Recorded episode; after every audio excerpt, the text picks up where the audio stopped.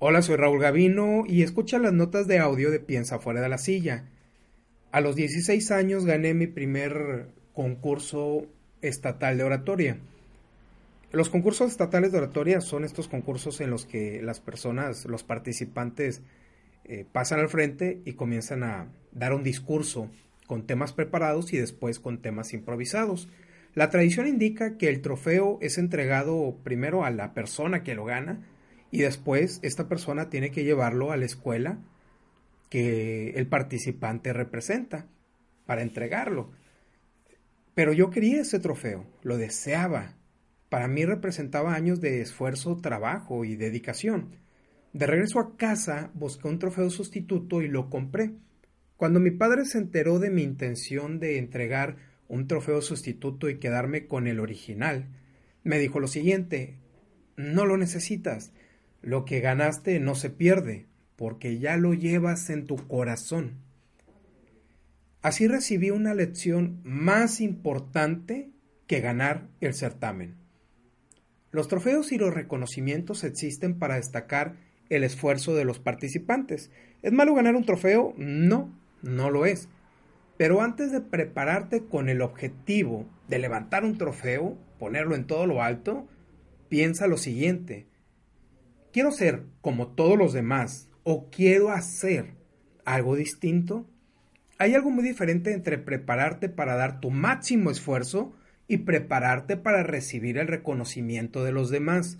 Lo importante es hacer algo de valor, no obtener el reconocimiento valioso.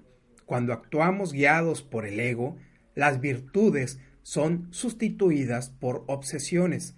Distinto es el querer ser al querer hacer. Va de nuevo distinto es el querer ser al querer hacer. El enfocarse en ser es graduarse de la universidad y pedirle a todas las personas nos llamen siempre por nuestro título de ingeniero, contador, licenciado. Enfocarse en hacer te lleva a trabajar en algo relevante al eliminar la distracción del reconocimiento. No dejes que un premio te deslumbre. La famosa guía gastronómica Michelin otorga estrellas a restaurantes que ellos deciden son los mejores del mundo. Se espera que un restaurante al recibir una estrella Michelin como mínimo la retenga en las siguientes entregas anuales. El reconocimiento agrega una presión constante al chef que trabaja en el lugar.